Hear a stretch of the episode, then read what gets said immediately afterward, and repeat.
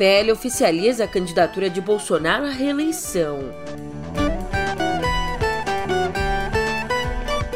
E hoje também por aqui as estratégias do presidente para conseguir de fato se reeleger.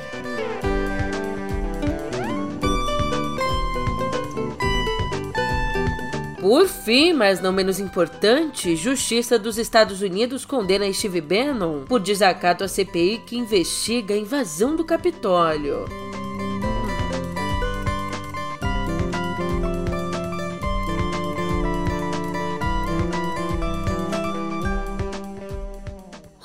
Ótimo dia, uma ótima tarde, uma ótima noite para você. Eu sou a Julia Kerk e vem cá, como é que você tá, hein? Nessa segunda dia 25, a nossa conversa começa com dois elementos.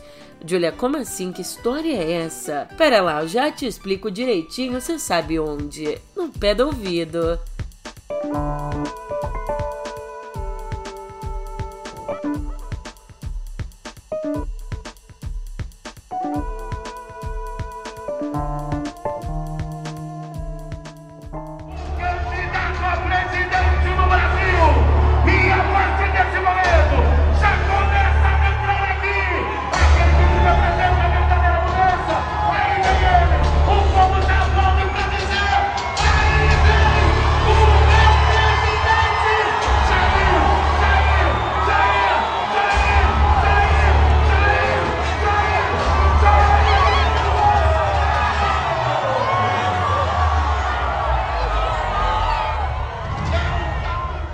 Olha só, como eu vinha dizendo, a gente começa o episódio de hoje com dois elementos. O primeiro deles, o enfrentamento às instituições. O segundo, a mobilização da base de apoio. E com esses dois elementos, na tarde de ontem, o presidente Jair Bolsonaro confirmou o tom da campanha reeleição diante de um maracanãzinho lotado. O estádio onde a Convenção Nacional do PL homologou a candidatura dele, tendo o ex-ministro da Defesa Walter Braga Neto como vice.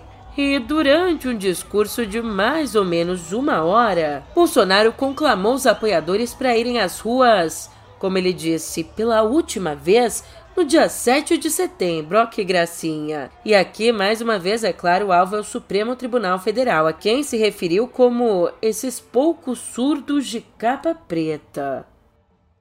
Convoco todos vocês agora para que todo mundo, no 7 de setembro, vá às ruas pela última vez. Vamos às ruas pela última vez.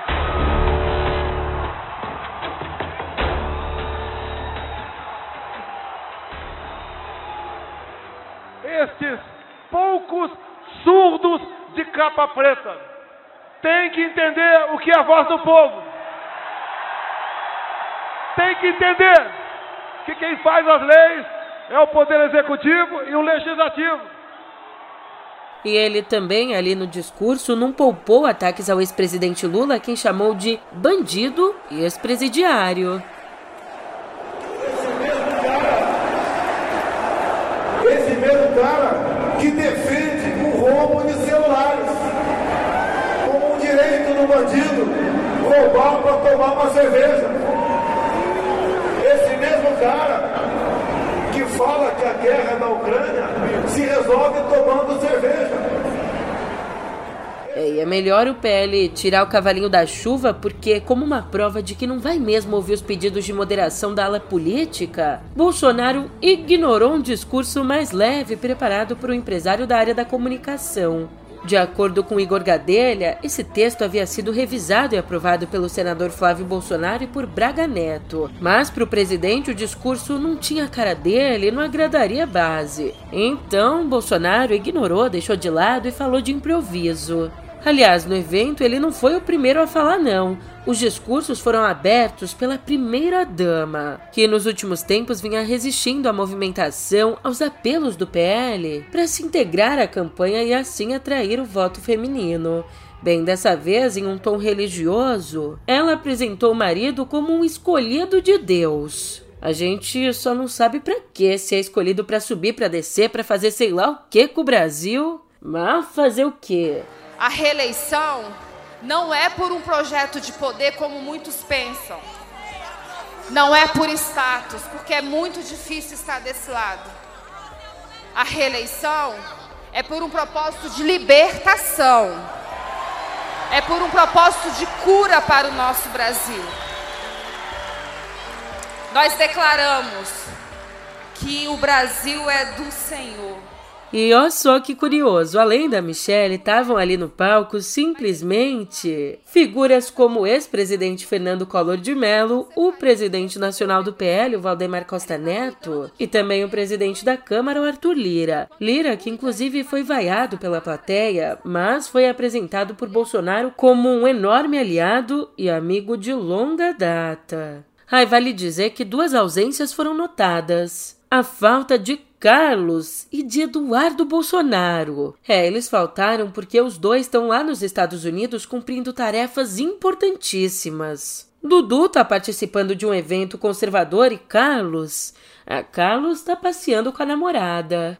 E como bem levantou Malu Gaspar, abre aspas. Dessa vez, o discurso de Bolsonaro contrastou com o tom antissistema adotado lá em 2018. Ele defendeu feitos do governo ao lado de outros expoentes do Centrão.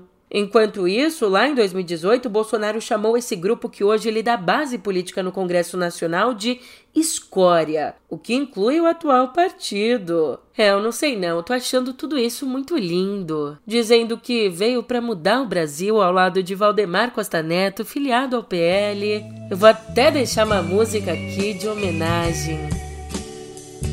O segredo para bem administrar o Brasil é você botar as pessoas certas nos ministérios certos. O que vem sendo feito ao longo dos últimos anos? O presidente indica os seus ministros de acordo com interesses políticos partidários. Tem tudo para não dar certo. Qual é a nossa proposta?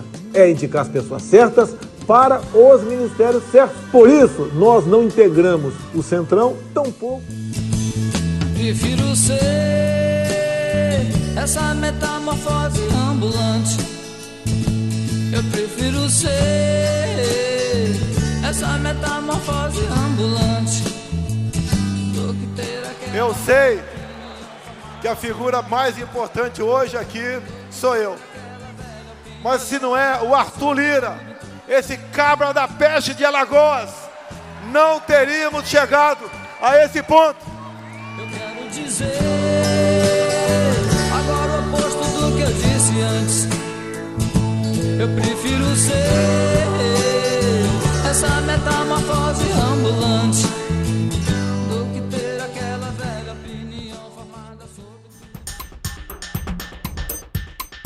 E ainda olhando para as eleições, cortejado pela ala do MDB que aderiu à candidatura do ex-presidente Lula, o também ex-presidente Michel Temer acha improvável que o partido apoie o petista no primeiro turno. Sobre isso, Temer disse que, abre aspas, eles mandam emissários, mas como vamos apoiar se eles falam que é golpe? Se falam que a reforma trabalhista que eu fiz é escravocrata. Ele se ressente bastante de ter sido chamado de golpista por Dilma Rousseff, cuja deposição, ó, uh, o levou ao Planalto. Inclusive, essa relação tumultuada entre Temer e o PT mostra o dilema de Lula diante da necessidade de ampliar a base de apoio. Isso, segundo a avaliação do cientista político da Tendências Consultoria, o Rafael Cortes. De acordo com ele, existe uma percepção de que se a eleição se encerrar no primeiro turno, haverá menos espaço para o questionamento do resultado, o que implica o PT buscar alianças com quem participou ativamente da retirada do partido do poder.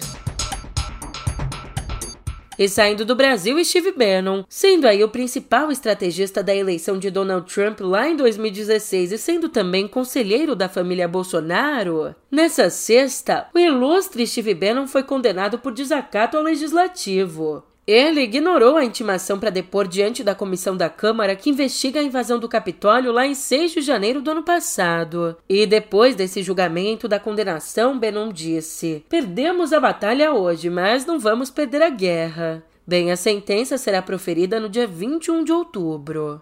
E sobre isso, Hélio Gaspari nos traz que a comissão que investiga o comportamento de Donald Trump durante a insurreição de 6 de janeiro fechou o foco em 187 minutos, dos quais o presidente permaneceu em silêncio cúmplice. ele havia estimulado a marcha para o Capitólio, sugerindo que acompanharia. Daí foi para Casa Branca, onde ficou grudado nas televisões.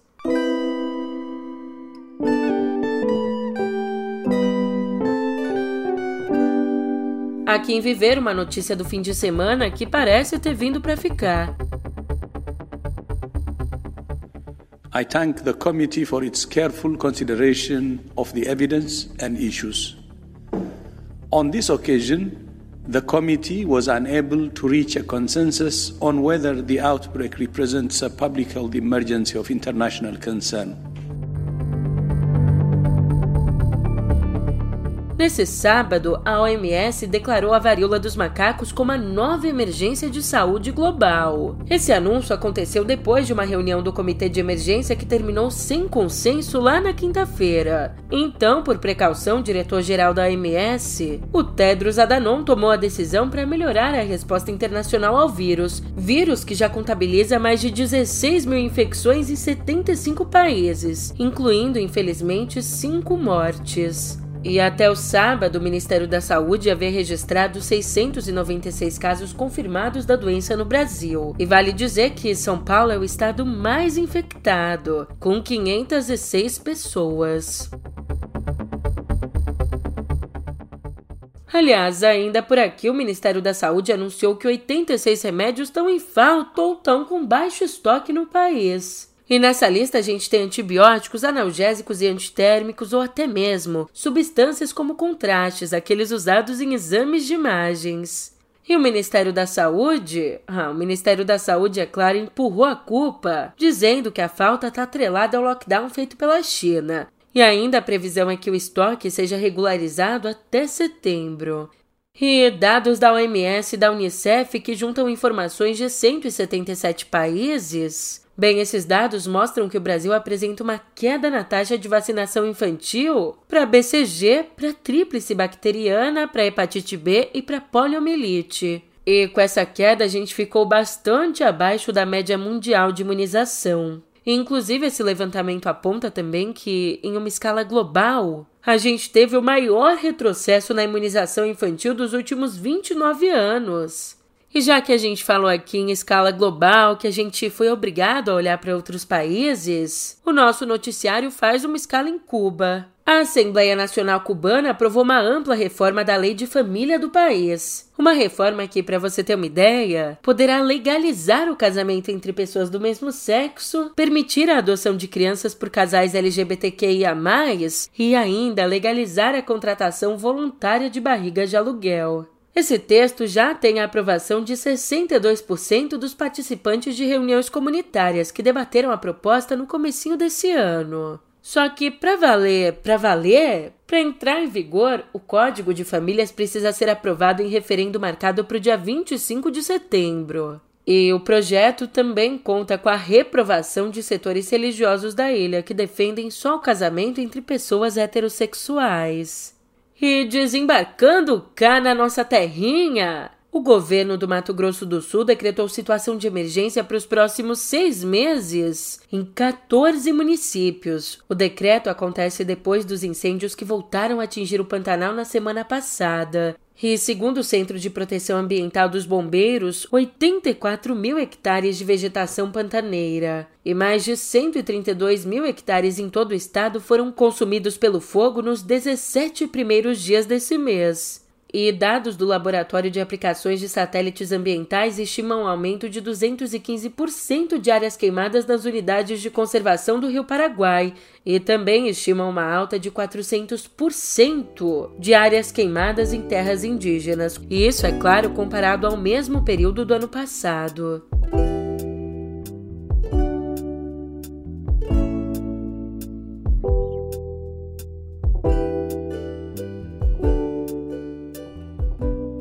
Motivo para comemorar, nesse fim de semana, dois quadrinistas brasileiros levaram para casa o cobiçado Prêmio Eisner, que é considerado simplesmente o Oscar das HQs. Fido Nash venceu na categoria Melhor Adaptação de Outro Meio pela obra George Orwell's 1984 The Graphic Novel. Ele mesmo publicou no Instagram uma foto do prêmio e disse ainda estar atordoado. Já o desenhista Mike Deodato ganhou o prêmio de melhor publicação de humor por Nem Todo Robô, feito em parceria com o roteirista Mark Russell. E no Twitter ele foi lá e agradeceu com o que faz de melhor. Um desenho. E eu não vou descrever o desenho, não, vou deixar aí para atiçar sua curiosidade. E você viu só quem é que tá na mira dessa vez? A cantora Bebel Gilberto.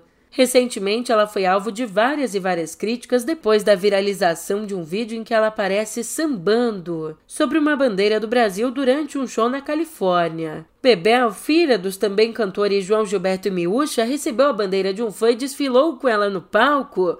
Então disparou. Eu não gosto de fazer isso porque eu não sou Bolsonaro. Então, logo depois, ela colocou a bandeira no chão e sambou em cima. Passado um pouquinho de tempo, a cantora percebeu que havia exagerado e pediu desculpas ainda no palco.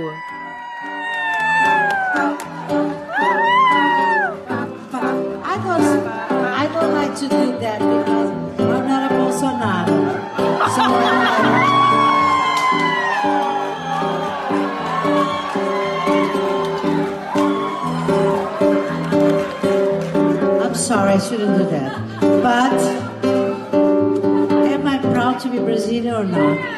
So let's say, bananeira, não sei, bananeira, será? É bananeira, sei, não. E agora vem comigo, imagina só essa situação. Uma professora dá início a um projeto para simplificar clássicos da literatura brasileira e adequá-los à ordem politicamente correta dos nossos tempos. Daí, chocados com a informação de simplificar as obras, Machado de Assis e José de Alencar decidem descer a terra lá do além para tirar satisfações. E é assim que começa a trama de A Vida Futura, o novo livro de Sérgio Rodrigues, narrado em primeira pessoa pelo assustado bruxo do Cosme Velho.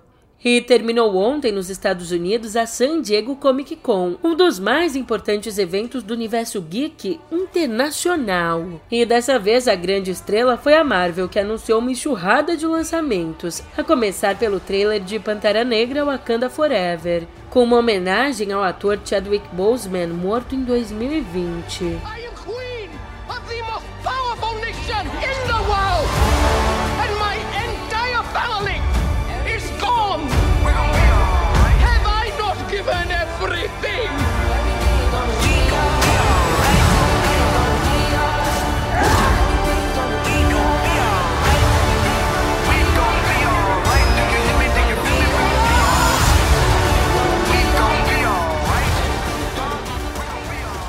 Também foram divulgados o calendário da fase 5 do MCU e os projetos de dois novos filmes dos Vingadores.